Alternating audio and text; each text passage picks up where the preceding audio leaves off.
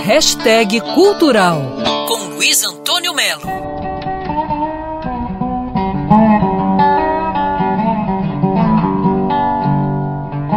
O guitarrista, compositor e cantor Ricardo Gesta é um dos gigantes do blues aqui no Brasil.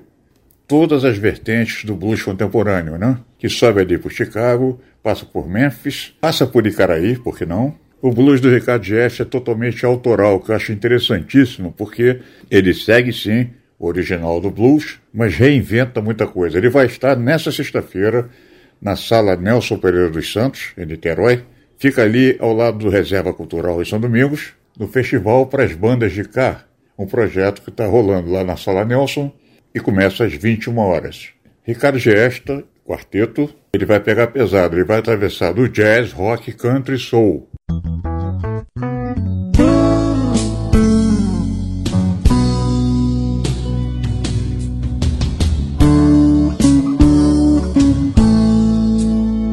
Um som completamente sofisticado, diferente, dinâmico, que dá uma ênfase à interpretação instrumental com performance de todos os integrantes da banda. Isso é que é legal. Todos os integrantes da banda, um generoso espaço para mostrar seu talento e criatividade. Uma hora e meia de música para a gente não esquecer.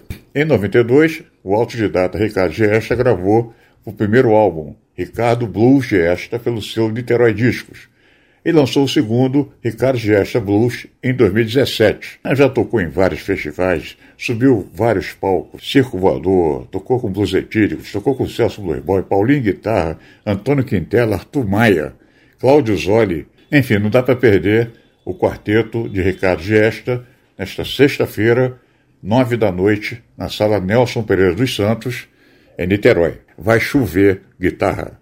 Luiz Antônio Melo para Band News FM. Quer ouvir essa coluna novamente?